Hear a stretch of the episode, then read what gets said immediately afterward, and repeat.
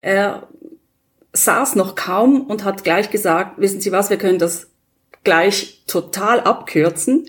Ich bin 58, ich werde sowieso und garantiert nichts mehr finden. Ich bin einfach hier, weil mein Personalberater mir das ähm, ans Herz gelegt hat. Alter, was geht?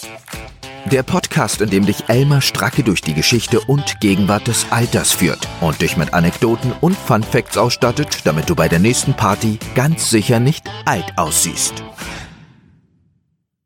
Herzlich willkommen zu einer neuen Folge, die wahrscheinlich nicht so wirkt, als wenn sie harte Arbeit gewesen wäre, weil sie locker flockig von der Hand geht. Aber sie hat harte Arbeit zum Thema. Um genau zu sein, die harte Arbeit, wenn man keine Arbeit hat. Wenn man arbeitslos ist, wenn man eine Stelle sucht und das im Alter. Denn das ist häufig wesentlich beschwerlicher als in jungen Jahren. Dazu spreche ich mit Nicole Bertrand von der Schweizer Organisation Impulse, die ältere Stellensuchende begleitet. Wir sprechen über die äußeren, aber auch über die inneren Hindernisse und Widerstände, die einem begegnen und darüber, was man tun kann. Was hat sich bewährt? Also was kann man selbst tun, was kann ein Arbeitgeber tun und was kann das Umfeld tun. Und dazu werden wir Stimmen hören. Nicht unbedingt innere Stimmen, wobei der ein oder andere vielleicht schon, aber vor allen Dingen Stimmen derer, die bei dem Programm mitgemacht haben, bei dem Mentoring- und Coaching-Programmen. Und zu allerletzt werden wir im Laufe der Folge noch ein paar Kobolde kennenlernen. Liebe Nicole, ich bin sehr froh, dass du heute bei mir bist in Alter was geht zu einem Thema, über das in diesem Podcast noch nicht so viel geredet wurde, nämlich über das Alter am Arbeitsmarkt. Und ich glaube, dass du uns da ganz spannende Einblicke aus der Praxis bieten kannst. Du bist nämlich Mitgründerin und Co-Geschäftsleitung von Impulse, einer Schweizer Organisation, deren Vision ein Arbeitsmarkt für alle ist. Und euer Schwerpunkt von dem, was ihr tut, ist unter anderem die Unterstützung für Menschen mit Behinderung oder für Stellensuchende generell ab 50 Jahren. Aber was stand denn am Anfang? Was war eure Motivation, um Impulse zu gründen? Ja, also ich glaube, was uns alle verbindet ähm, hier, sei das äh, äh von den Gründungsmitgliedern oder die Teammitglieder, die aktuell hier arbeiten, es ist das Thema Chancengerechtigkeit, das uns ähm, hier verbindet. Und die Frage dabei, wie gestalten wir eine Arbeitswelt, in der jede und jeder teilhaben kann. Wenn ich jetzt so von mir persönlich noch spreche, ich bin in einer, also privat in einem Umfeld äh, groß geworden, wo es viele Menschen mit äh, äh Behinderung gab, nämlich ich war ganz in der Nähe eines Wohn- und Behindertenzentrums und ähm, hatte aber auch im Freundeskreis mit Menschen zu tun, die aufgrund einer schweren Erkrankung eine massive und dauerhafte gesundheitliche äh, äh, Beeinträchtigung erlitten. Und ähm, da mitzuerleben, was es dann bedeutet, wieder Fuß zu fassen in der Arbeitswelt, wie, wie ungemein schwieriger das wird, da ähm, wieder, wieder Anschluss zu bekommen. Das hat mich einfach sehr geprägt, sehr berührt. Und das ist ein Thema, das eigentlich in vielen Kampagnen, die ich, die ich entweder mitgestalten äh, durfte, begleiten durfte, ähm, das ist etwas, was überall mitschwingt. Und kannst du ein bisschen etwas über die Struktur von Impulse sagen? Wie viele Menschen arbeiten bei euch? Wie funktioniert euer Mentoring, was ja einen Großteil eurer Arbeit ausmacht? Wie, wie finanziert sich das Ganze? Lässt sich das auch, gibt es so etwas Ähnliches zum Beispiel auch in Deutschland? Huh, also ob es was Ähnliches in Deutschland gibt, weiß ich nicht. Das äh, jetzt mit der letzten Frage zu äh, beginnen, das weiß ich wirklich nicht. Ähm, also Impulse ist eine Non-Profit-Organisation. Wir sind aktuell ein Team von neun Personen. Ähm, begonnen hatte es eigentlich mit einer Radiokampagne in welcher wir Arbeitgebende porträtierten, die im Sinne von Best Practice ihre Erfahrungen mit einem breiten Publikum teilten.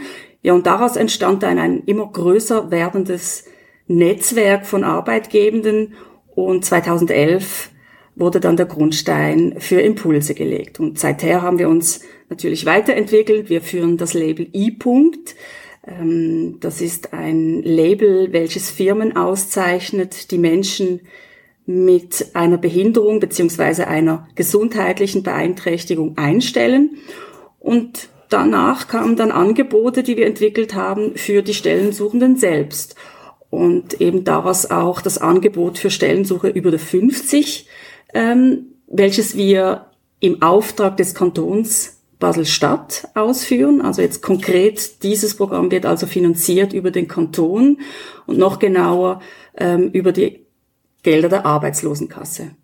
Und wie funktioniert dieses Mentoring ganz praktisch? Wie können wir uns das vorstellen? Also, es ist so, dass wir, äh, wenn eine Person interessiert ist, laden wir immer zum Erstgespräch ein.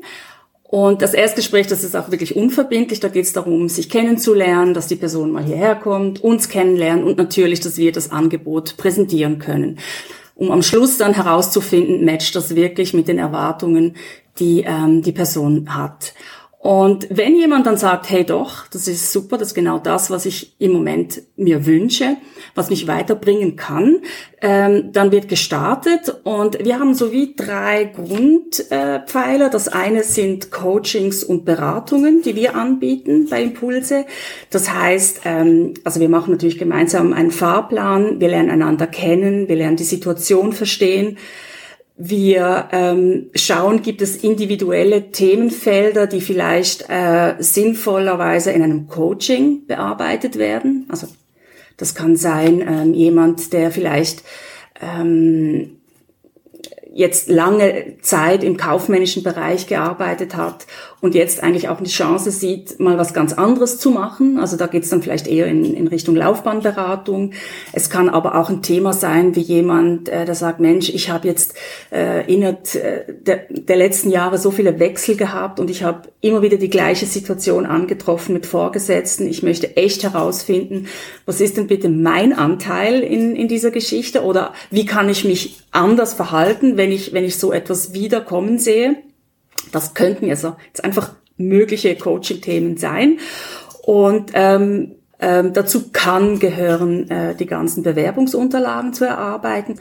Da schauen wir letztlich einfach hin, ähm, wie, wie, wie ist denn der Erfolg bisher auch gewesen. Also wenn jemand kommt und sagt, ich bin über ein Jahr am Suchen und ich wurde noch kein einziges Mal eingeladen, ähm, dann würden wir schon empfehlen, dass wir sagen, komm, dann lass uns die Bewerbungsunterlagen nochmal ganz kritisch anschauen. Lass uns in einen ähm, in einen Feedback, Feedback-Prozess einsteigen, wo mehrere HR-Leute äh, eine Rückmeldung geben, um zu schauen, kommt wirklich das rüber, was du dir, was du dir wünschst, also was du auch darstellen möchtest. Also das ist das eben Coaching, Beratungen. In der Regel stehen uns dafür maximal drei Monate zur Verfügung.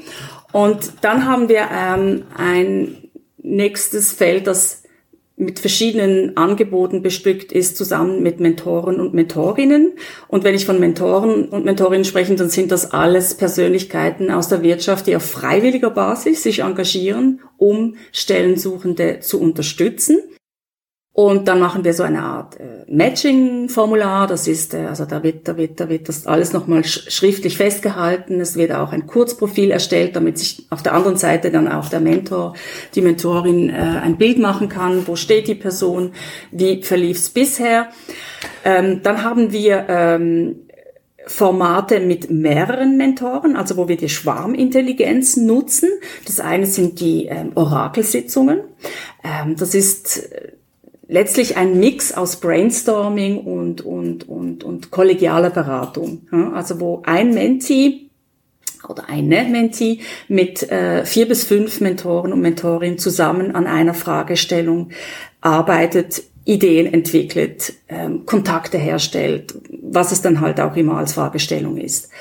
Und dann haben wir noch äh, äh, Workshops und Veranstaltungen, die die äh, Leute dann einfach nach Bedarf in Anspruch nehmen. Also es ist wie so ein Angebot und sie schauen, möchte ich einen Workshop machen zu Social Media oder Bewerbungsgespräche oder möchte ich das lieber in einem Einzelsetting, entweder mit meinem Coach oder mit meinem Mentor.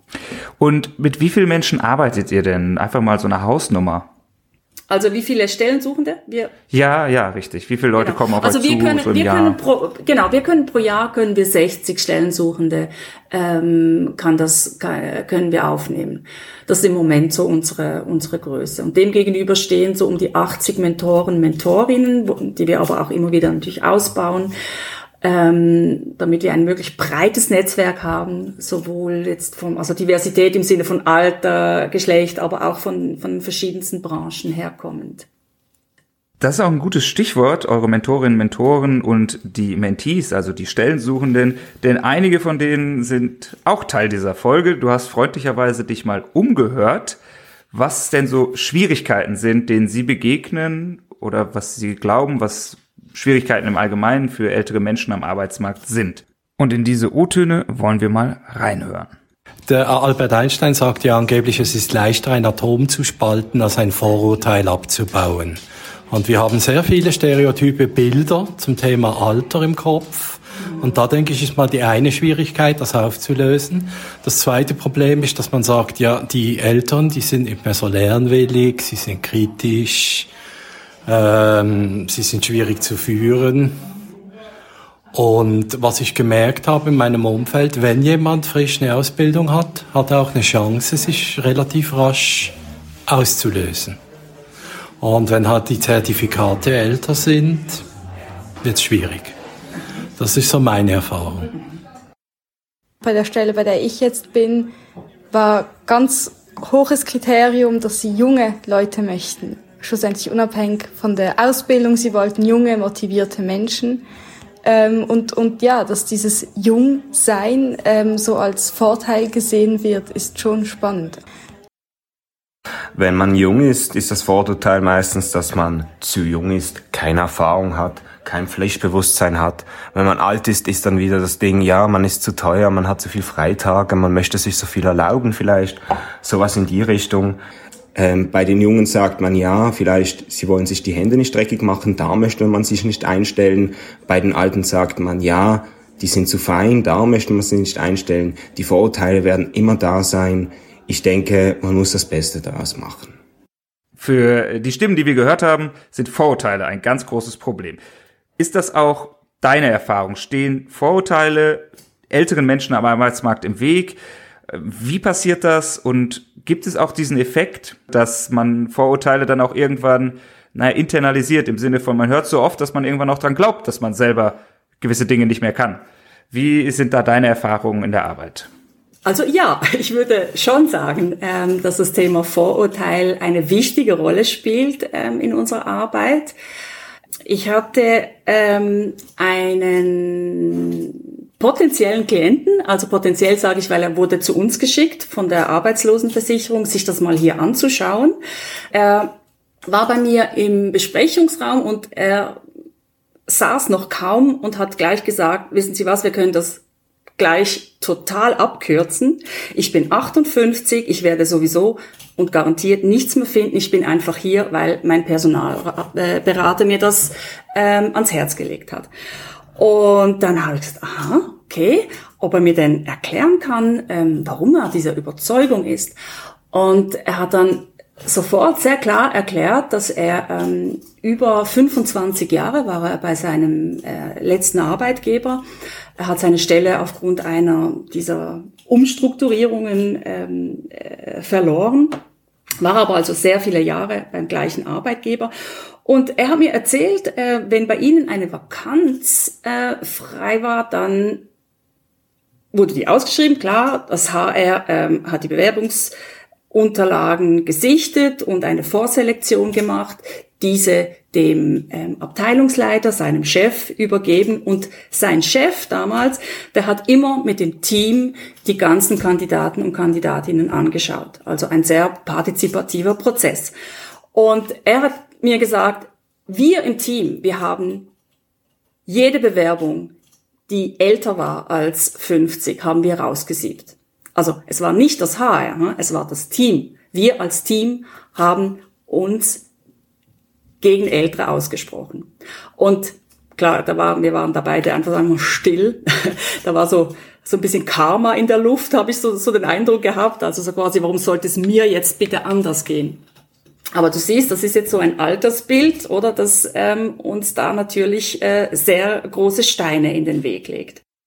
Diese Altersbilder sind ja doch auch recht verfestigt. Du bist jetzt auch nicht die Erste in dieser Podcast-Reihe, die darüber redet, wie uns das im Weg steht und uns daran hindert, Dinge zu tun, die wir eigentlich tun wollen würden und ähm, Potenziale in Menschen zu sehen, die sie eigentlich haben. Was empfehlt ihr denn, so, so blöd wie das auch ist mit den Altersbildern, aber da muss man jetzt umgehen, was sind eure Empfehlungen? Was, was macht ihr damit? Ja, irgendwo muss man natürlich anfangen. Gell? Ähm, eben, es gibt Vorurteile, ich glaube, das, das, sind, wir, das sind wir uns äh, äh, einig. Ähm, es ist aber wichtig, diese anzusprechen. Wir sprechen immer von diesen Kobolden. Klar, die sind nicht sichtbar, aber diese sichtbar zu machen, das scheint uns etwas sehr Wichtiges. Und was meinen wir mit diesen Kobolden? Kobold Nummer eins ist das Thema Überqualifizierung. Das werden bestimmt ganz viele Leute, die jetzt zuhören, äh, kennen, wenn man ähm, mit 50 plus auf Stellensuche geht und sich vielleicht einfach auch wünscht, etwas Einfacheres zu tun aus Gründen eben. Äh, äh, ich, ich will einfach nicht mehr diesen, diesen, diesen Druck als, als, als leitende Person. Das ist jetzt einfach ein Beispiel dann hört man ganz schnell das Thema, ja, super Dossier, super äh, Erfahrungsrucksack, aber sie sind viel zu überqualifiziert. Und ähm, also wir wollen, also es geht ja auch nicht darum, sein Licht unter äh, den Scheffel zu stellen, aber es ist einfach sehr wichtig, dass ähm, dass man einfach beachtet, dass nicht alle Erfahrungen genannt werden, die man nicht wirklich braucht für diese Stelle. Hm? Also dass man da wirklich bewusst hinschaut. Wie ist also, es mit den Kobolden, die genannt wurden oder auf die hingewiesen wurde?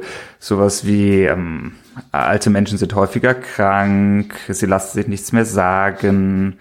Ja, den gibt's natürlich auch. Ähm, also das ist diese, diese äh, eben resistent zu sein äh, gegenüber Veränderungen. Ansprechen. Also ich denke, ähm, ansprechen, idealerweise kann man natürlich auch sprechen, äh, direkt mit einer Person, die äh, verantwortlich ist für diese Position. Also das kann natürlich HR sein, aber noch besser die, die Vorgesetzte die potenziell vorgesetzte Person. Das geht nicht immer. Das, das wissen wir alle. Es gibt, ich, ich nehme an, das ist in Deutschland nicht anders, dass man teilweise auch bei diesen Plattformen gar keine Telefonnummer mehr findet und dass man halt wirklich sehr äh, geschickt recherchieren muss, um, um ähm, um, um, um da in einen Kontakt zu kommen. Äh, wir haben viele Mentoren, die das trotzdem versuchen mit äh, ähm, ja das wäre jetzt eine Geschichte für sich, die aber sagen, auf jeden Fall anrufen, andere, die sagen, nee, das muss man nicht unbedingt, aber in Kontakt treten mit diesem Kobold, äh, zum Beispiel im Bewerbungsschreiben, also dass man da, ähm, dass man da über das Storytelling letztlich einfach auch zeigt, ein Teil der Persönlichkeit, dass man sehr gerne lernt, dass man, dass man äh, äh, sich auch auf, auf einen Change freut. Ähm, das gehört natürlich eben auch alles in den, in den Aspekt der, der Strategie, die wir zusammen entwickeln. Ähm, dann haben wir aber noch, wenn wir von Kobolden sprechen, ältere Mitarbeitende versus jüngere Vorgesetzte. Das haben wir heute nicht selten, dass leitende Personen noch recht jung sind und das ist im Vergleich zu früheren, glaube ich, viel, viel öfter der Fall. Äh, da ist dann so die Frage, lässt er sich von einem Jüngeren noch etwas sagen? Ähm, kommt der jüngere Leiter damit überhaupt klar? Und ähm, das anzusprechen, das ähm, entspannt das Beschriebene meistens recht schnell. Dann haben wir natürlich auch ähm, das Thema Pensionierung, bevor die ordentliche Pensionierung kommt. Das betrifft vor allem die 55 plus Stellensuchende, also dass man Angst hat, ähm, also dieser Kobold, der sagt, nee, der ist, kaum ist er hier, wird er sich äh, pensionieren lassen können, damit er, also früher als über die ordentliche Zeit, auch das unbedingt ansprechen, dass das nicht das Ziel ist oder dass man sogar, wenn das natürlich der Wahrheit entspricht, ne, also da, das ist natürlich wichtig. Aber dass dieser Kobold sich da nicht äh, verselbstständigen kann, das finde ich ganz, ganz wichtig. Also, dass man klar macht, Übrigens, ich habe grundsätzlich Interesse daran, hier auch noch länger zu bleiben, auch wenn ich schon in diesem Alter bin, genau. bis zur Renteneintrittsgrenze oder vielleicht sogar darüber hinaus, wenn es die Gesundheit zulässt. Ganz genau. Proaktiv ansprechen. Proaktiv ansprechen, ganz genau. Ja. Und würdest du sagen, ihr arbeitet bei diesen Kobolden in erster Linie mit den Mentees oder sprecht ihr auch mit HR-Abteilungen, also mit Personalabteilungen? Sprich, der anderen Seite des Tresens und versucht da oh. Vorurteile abzubauen? Ähm, wir haben ja viele Mentoren, die aus dem HR-Bereich kommen und ähm, viele sagen da, ähm, sie selber lernen da auch sehr, sehr viel über eben die Situation auf der anderen Seite von den, von den Kandidaten, Kandidatinnen und bringen das wiederum zurück in ihr Unternehmen und thematisieren das dort. Das finde ich ähm, total wertvoll. Fun Fact. Unser Müssen zu wollen, darum geht's mir in deinem Fun Fact. Wir alle kennen die Modalverben. Das sind ähm, zur Erinnerung diese, diese Hilfsverben wie dürfen, sollen, können, müssen, wollen und äh, mögen. Und äh, die treten ja in aller Regel immer mit einem Vollverb auf und die geben an, wie, also auf welche Art und Weise wir etwas tun. Ne? Also ich sollte die Buchhaltung äh, machen oder ich muss äh, diese Bewerbung schreiben und so weiter. Und äh, zu diesen Modalverben gibt es spannende Studien, die ziemlich eindrücklich beweisen, wie sich das Modalverb müssen auf unseren Körper auswirkt. Wenn ich etwas muss, dann steigt nämlich mein Blutdruck, äh, die Blutfettwerte erhöhen sich, die Stresshormone vermengen sich, alles geht hoch. Hinzu kommt, wenn ich mich unter Druck fühle, dann drücke ich mich meist auch so aus. Also ich muss noch die Bewerbung machen, ich muss dem und den noch anrufen, ich muss mich beeilen. Und im Stress merken wir dann meist gar nicht, dass wir damit unseren Stress noch mehr verstärken. Denn wenn ich immer wieder höre, dass ich etwas tun muss, wird es tatsächlich zu einem ausgelieferten, fremdbestimmten Müssen. Und das Schlimme daran ist, dass unser Gehirn dann immer noch mehr Müssen-Sätze kreiert. Das führt dann in eine echte Negativspirale von, äh, von eben müssen, müssen und nochmal müssen. Und der erste Schritt ist also wirklich, das mal zu beobachten. Das muss man einfach mal wirklich das nächste Mal, wenn man im Stress ist und ah, ich muss noch und man kommt ja auch dann so in diese Drama-Energie und äh, äh, alles wird anstrengend, sich zu beobachten und dann wirklich bewusst gegenzusteuern. Und das ist, da gibt es natürlich ganz viele Methoden. Äh, das würde jetzt das Ganze ähm, sprengen, aber nur mal zu beobachten und gegenzusteuern, mit einem Wollen zum Beispiel. Ich will das äh, tun, ein anderes Modalverb einzusetzen und ähm, so daran zu üben, wieder selbstbestimmt zu wollen, was ich muss.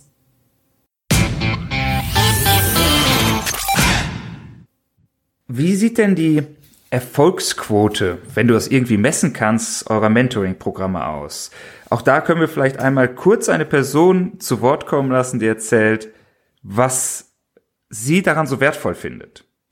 Ja, die Ressourcen von den Menschen wieder hervorlocken. Viele sind ja in der Arbeitslosigkeit und in der Angst so blockiert, dass sie oft ihre eigenen Ressourcen nicht erkennen und die kann man wieder wunderbar hervorlocken, weil da ist so viel Potenzial vor allem im Verborgenen, was ich finde, was man gerade beim Mentoring hervorlocken kann. Mal querdenken.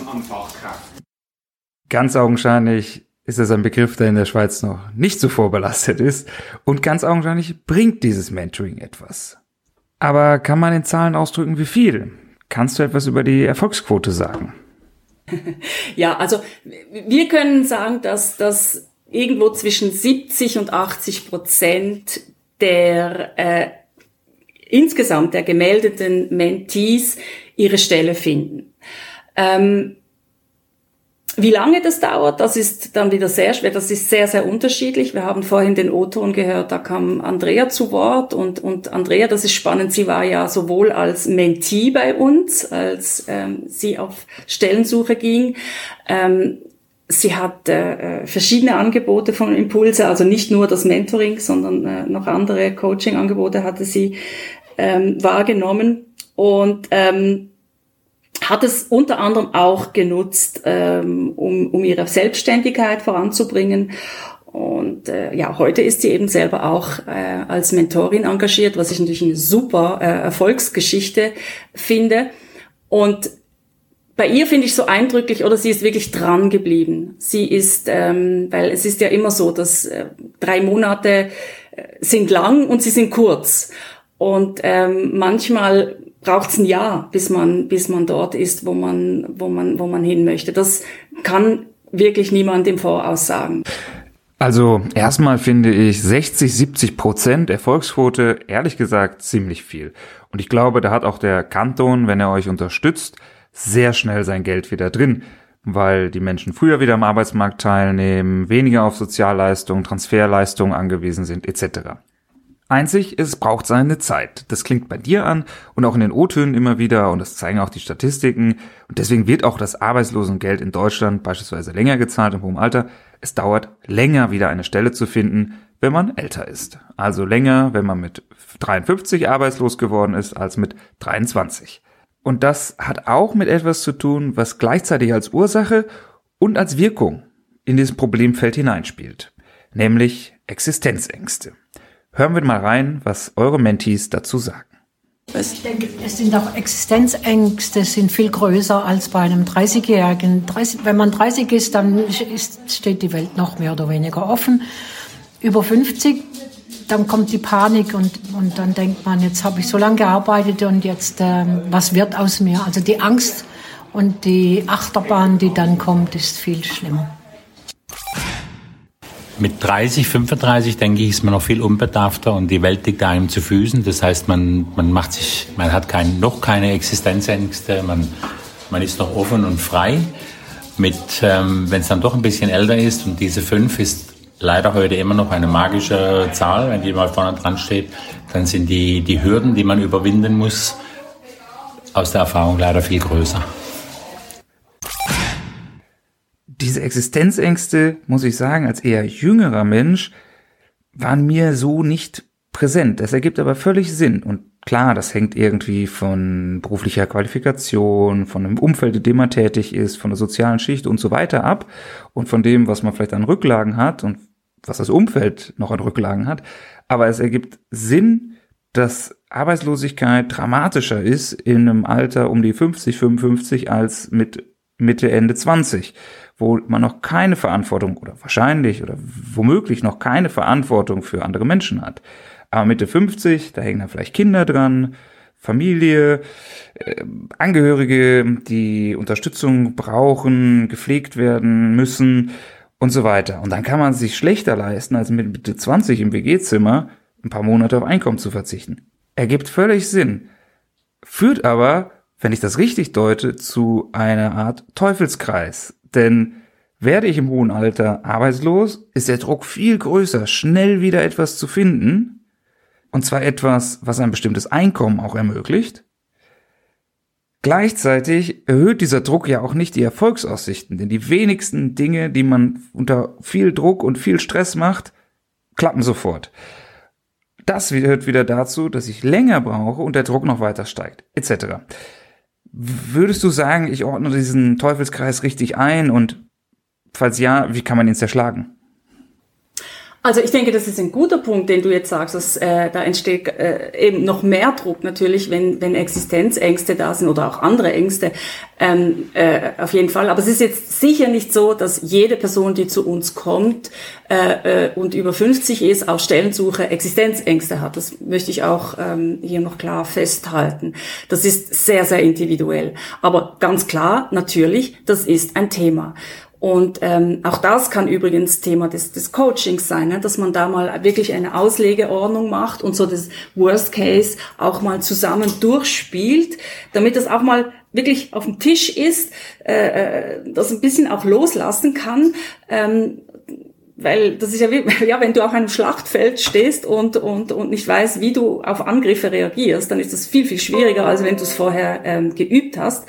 Und ähm, ja, so würde ich das auch hier ähm, ähm, sehen, dass man da ähm, dieses, dieses, dieses, ja auch in Form von Kobold, diese Existenzängste, die wirken unglaublich stark in uns drinnen, dass man die, ähm, dass man die beruhigt und dass man da ähm, ja wirklich von da aus wieder, wieder, wieder ins Handeln kommt. Und würdest du grundsätzlich bestätigen, dass es so ist, dass ältere Menschen einfach länger eine Stelle suchen? Und was, wenn ja, was ist so da der Hauptgrund? Wie sagten Kobolde, über die wir gesprochen haben, oder mhm. dass sie nicht mehr die Fähigkeiten haben, die man jetzt gerade braucht? Ähm, vielleicht noch zuerst, du fragst, ist das so? Also ja, die Zahlen sagen das, dass, ähm, dass es also nicht unbedingt mehr Stellensuche gibt, eher, äh, also in diesem Alterssegment. Aber wenn man in diesem Alter arbeitslos wird, dauert es länger. Und länger bedeutet ja dann auch immer, und da auch wieder die Existenzängste, je länger es geht, droht dann auch die Aussteuerung. Also ich weiß nicht, ob das jetzt in Deutschland auch, also das Ende der, der, der, der ähm, Versicherungsleistungen. Ne? Also dass also, man sozusagen für, auf Deutschland übertragen von Arbeitslosengeld 1 auf Arbeitslosengeld 2 Hartz IV oder jetzt Bürgergeld fallen würde. Wahrscheinlich heißt es das, genau.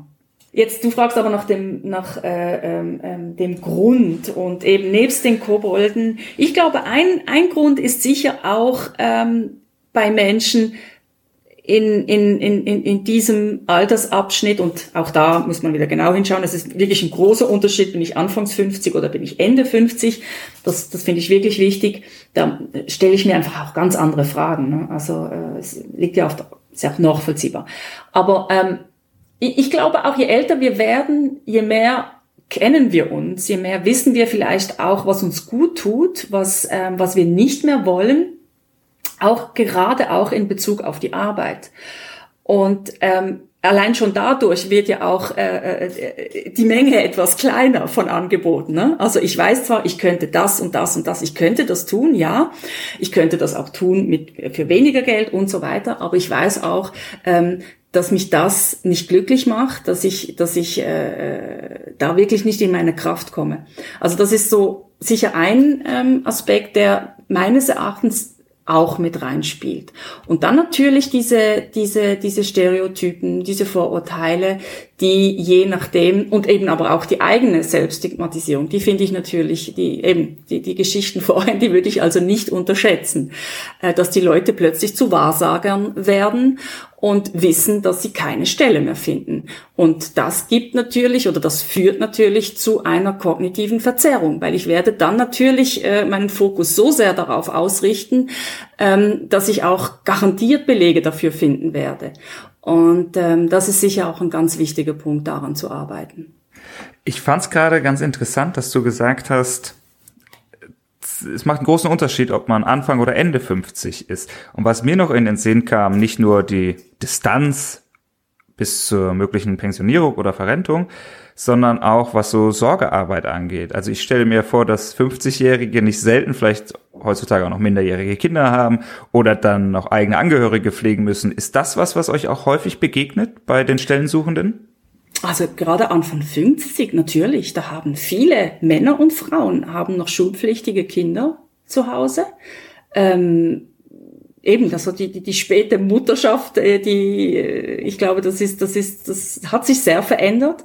Und ähm, da macht das natürlich enorm viel aus, äh, weil ich ganz andere Verpflichtungen habe, als wenn ich jetzt nur in Anführungszeichen für mich alleine sorgen muss. Und das gilt für mich, für Männer und Frauen, ähm, dass das, dass das wirklich äh, nochmal ein, ein, ein, ja, die Ausgangssituation schon sehr verändert. Auch bei der, bei der Auswahl natürlich, dass ich mir sage, ich kann mir jetzt da auch gar nicht groß was aussuchen. Ich muss, ähm, damit ich meinen Kindern äh, das und das ähm, ermöglichen kann, die Ausbildung, Taschengeld, all das, ähm, da ist es für mich jetzt einfach sehr, sehr schwierig, einen Bogen zu machen, also einen Bogen im Sinn von weniger ähm, zu verdienen. Das spielt wirklich eine, eine Rolle. Das glaube ich sehr gerne, dass dann diese materiellen Zwänge hm, verhindern, dass man vielleicht auch die Dinge tut, die man äh, lieber tun würde.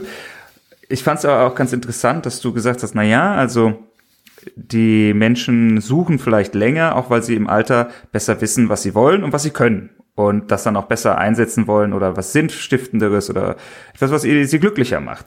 Auch dazu haben wir ein paar O-Töne viele Menschen, also einige, die ich begleitet habe, die haben plötzlich entdeckt, dass sie eigentlich nie das gemacht haben, was sie wirklich wollten im Leben und haben dann etwas ganz anderes gemacht. Zum, ein, ein extremes Beispiel. Einer, ähm, der, der hat plötzlich gedacht, ich wollte schon immer mal einen Campingplatz leiten und der andere wollte Schäfer werden. Und die haben das wirklich durchgezogen und gemacht und sind glücklich geworden. Aber es gibt auch andere Beispiele, wo Leute entdecken, ich könnte mich selbstständig machen, ich habe so viel Lebenserfahrung, ich kann das weitergeben. Aber vorher muss man wirklich an sich arbeiten und diese Einstellung bekommen, sonst, sonst mit Angst schafft man das nicht. Mit, mit 30 klingt vieles vielleicht noch ein bisschen gesponnen, verrückt. Mit, mit über 50 ist es dann so, wenn man an den die eigenen Ressourcen und die eigenen Wünsche und, und Ziele ganz klar definiert hat, dann kann man sich klarer positionieren für einen Wunschberuf vielleicht sogar. Das Positive ist natürlich, ich habe jede Menge Erfahrungen, die ich einbringen kann. Und durch das bin ich etwas selbstsicherer wie mit 30, wo ich vielleicht noch nicht so ganz weiß, was wohin geht, oder? Ich habe eher eine klare Vorstellung. Und bei mir ist es jetzt eher so, dass ich mir sage, gut, ich habe jetzt noch circa zehn Jahre vor mir, wo ich, wovon ich auch ausgehe, dass es mehr sein werden, wo ich noch was Sinnvolles machen möchte. Was ich mich gefragt habe, als ich dieses Statement gehört habe, es ist ja sehr schön, dass Menschen, wenn sie frei vom gewissen Druck sind, in der Lage sind zu sagen, Mensch, jetzt 55, 60, jetzt kann ich ganz befreit aufspielen und endlich das machen, was ich immer machen wollte oder endlich was Sinnvolles tun. Aber müsste das Ziel nicht eigentlich sein, dass Leute schon viel früher das machen, was sie wirklich machen wollen oder was Sinnvolles tun? Also das, das geht jetzt vielleicht ein bisschen weg vom, von der Altersfrage, sondern mehr so gesamtgesellschaftlich. Müssten wir nicht da auch ein bisschen ein anderes Mindset hinbekommen dass die ja, Menschen eben nicht mit 60, 70 auf ihr Leben zurückblicken und sagen, Mensch, hätte ich doch mal was Sinnvolles gemacht oder jetzt müsste ich noch mal, sondern eigentlich schon einfach viel früher damit anfangen. Äh, in meinem Kopf, ich stelle mir immer vor, wie die Leute auf dem Volksfest dann, weiß ich nicht, schunkeln zu Liedern wie ich war noch nie in New York und würden gerne irgendwie ausbrechen aus Konventionen, aber wenn es dann doch passiert oder dann haben sie doch nicht den Mut oder leben nicht in einem Umfeld, das das irgendwie begünstigt. Also das ist so das, was mir durch den Kopf ging nach diesem Statement. Wie siehst du das? Ähm, ja, also Elva, da, da öffnest du ein großes, großes Themenfeld. Ähm, ich sehe es so, wir kommen auf diese Welt und für eine recht kurze Zeit lang sind wir äh, authentische Wesen, die unsere Bedürfnisse äußern können und das finden auch ganz viele Leute süß. Und es kommt aber auch ganz, ganz schnell eine Zeit, dann lernen wir, äh, was wir zu tun haben und was wir nicht zu tun haben. Und noch schlimmer, wir lernen, was denken denn die anderen von uns. Und ähm, ich denke, das ist wirklich ein fataler Punkt, also gerade in unserer Gesellschaft. Wir erlernen auf diese Art eine gewisse Hilflosigkeit. Ähm, eben, weil wir uns ja so, solche Fragen stellen müssen. Ne? Wie passe ich da rein? Wie kann ich das erklären? Was denken, was denken die anderen und so weiter? Und äh, ja, Hilflosigkeit, ähm, das, das blockiert natürlich und, und, und vor allem blockiert es die Selbstwirksamkeit, eben das zu tun, was ich mir wünsche, ähm, was eben sinnstiftend ist. Das ist ein ganz wichtiger Punkt. Ne? Also das ist ja eigentlich sogar schrecklich. Also der, wenn ich, wenn ich, wenn, also nicht nur für mich persönlich, es ist ja letztlich auch für die Dienstleistung nicht wirklich ziel- und gewinnbringend, wenn ich, wenn ich äh, eine Tätigkeit habe, die mir gar nicht liegt. Das finde ich, das finde ich ein ganz wichtiger Punkt. Auch für einen Arbeitgeber. Das sind unglaubliche Kosten. Ne? Also äh, eine hohe Fluktuation, weil Menschen eine Stelle annehmen, ähm, die sie gar nicht wollen. Das verursacht unglaublich ähm, viel davon, was nicht gut ist. Sowohl für uns, für unsere Wirtschaft, unsere Gesellschaft. Ja. Das gilt natürlich äh, auch in allen Altersklassen, aber Klar, ich, ich, ich fand es jedenfalls sehr interessant, dass dieser Punkt mit der Sinnstiftung nochmal besonders häufig genannt wurde bei euren O-Tönen, bei euren Mentees. Und gibt es etwas, was du zum Ende der Folge hin den Hörerinnen und Hörern mitgeben würdest? Wie können deine, eure Erfahrungen vielleicht unsere äh, positiven Einfluss auf unsere Leben denn, äh, nehmen? Irgendetwas, worüber wir mal nachdenken sollten. Gibt's da was? Also ich würde auf jeden Fall sagen, dass, dass, dass man sich um das Feinstoffliche genauso kümmert wie um, um um, um, um, das Grobstoffliche. Das finde ich etwas, das ganz wichtig ist. Feinstofflich meine ich, die innere Haltung zu stärken, äh, sich den eigenen Ängsten aber auch und, äh, zu stellen, den Ängsten, den Zweifeln, sie zu benennen, auch die eigenen Bilder zum Thema Alter zu hinterfragen, die eigenen Überzeugungen äh, zu beleuchten. Ähm, also ich bin der festen Überzeugung, dass Ängste und, und, und ja, vielleicht auch Krisensituationen auch dazu da sind, um, um die eigene innere Kraft zu mobilisieren, sie zu trainieren gewissermaßen.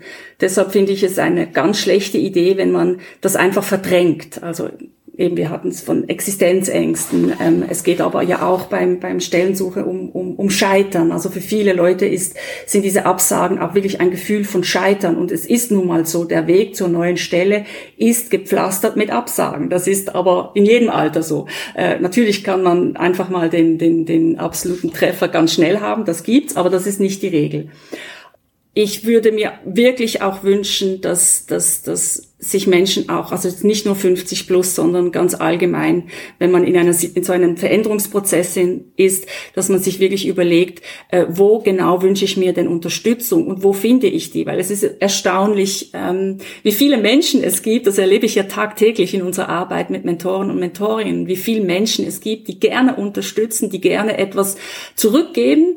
Ähm, ähm, ähm, man muss sie einfach fragen. Das ist, ähm, das ist der wichtige Punkt. Und ähm, vielleicht würde ich auch, ähm, ja, ich klingt vielleicht seltsam, was ich jetzt sage, aber tatsächlich würde ich auch empfehlen, den ganzen Bewerbungsprozess auch ein bisschen als Flirtprozess anzuschauen, weil beim Flirten ähm, da ist sollte es auch leicht sein, man shakert zusammen. Ähm, beide Seiten zeigen sich eher von der Schokoladenseite. Also das macht der Stellensuchende, das macht aber auch die Firma. Also die macht das ganz genauso. Ne? Also beide Seiten stapeln etwas hoch. Das gehört dazu. Das gehört auch beim Flirten dazu. Also dass man da ähm, wieder etwas Leichtigkeit äh, ähm, ähm, reinbringt. Das würde ich, würde ich jedenfalls jedem wünschen dem kann ich nur beipflichten und verstehe das ja jetzt so, dass man einerseits eine gewisse Leichtigkeit haben sollte, dann aber auch dranbleiben, den Mut nicht verlieren, äh, nicht aufgeben. Und in dem Zusammenhang möchte ich vielleicht auch nochmal erwähnen für die Zuhörerinnen und Zuhörer, gerade in Deutschland, dass du dich jetzt hier ganz tapfer in die gemeinsame Zeit auf Hochdeutsch mit mir verbracht hast, wofür ich sehr dankbar bin oder wofür wahrscheinlich alle, die noch nicht so äh, Schweizerdeutsch bewandert sind, sehr dankbar sind. Aber möchtest du vielleicht diesen Flirt-Aspekt uns noch einmal auf Schweizerdeutsch mitgeben? Auf Schweizerdeutsch, ja, klar, noch so gerne. Also ich würde ich würd auf jeden Fall dazu raten, dass man ähm, sich dort einfach auch ein bisschen ans Flirten erinnert. Äh, beim Flirten da geht es ja eigentlich einfach mal darum, sich kennenzulernen. Ähm, das Ganze ist auch noch nicht so tierisch ernst. Im Flirten will ich ja noch niemand heiraten, sondern ich will, ich will jemanden kennenlernen und ich will herausfinden, passe ich zu dieser Person? Ähm, Finde ich das spannend? Möchte ich überhaupt mehr herausfinden? Will ich noch einen Schritt weitergehen? Und das ein bisschen zu übertragen auf die Stellensuche, das ähm, finde ich eigentlich ganz passend. Toll. Vielen Dank, dass du da warst, liebe Nicole. Ich danke dir, Elmar, für die Einladung. Alter, was ging? Jetzt sind wir wirklich am Ende dieser Folge angekommen zum Thema Alter und Arbeitslosigkeit, Alter und Arbeitsmarkt. Am Beispiel und im Gespräch mit Nicole Bertrand von der Schweizer Organisation Impulse. Ich danke euch vielmals fürs Zuhören und ihr wisst ja, wie das jedes Mal ist, wie ich es jedes Mal sage. Schreibt mir gerne Feedback, Ideen, Vorschläge, Wünsche, was ihr gerne so hättet. Und ich habe auch gesehen, auf Spotify gibt es neuerdings auch so einen Fragebutton, wenn ihr in der Folge seid, wo ihr auch, ähnlich wie ihr das vielleicht von Instagram und Co. kennt, direkt antworten könnt und sagen könnt, hey, das fand ich gut oder schlecht. Äh, probiert das doch mal aus. Ich bin ganz gespannt, was dabei rumkommt und freue mich auf die nächste Folge. Das war Alter, was geht mit Elmar Stracke. Hoffentlich hören wir uns bald wieder in alter Frische.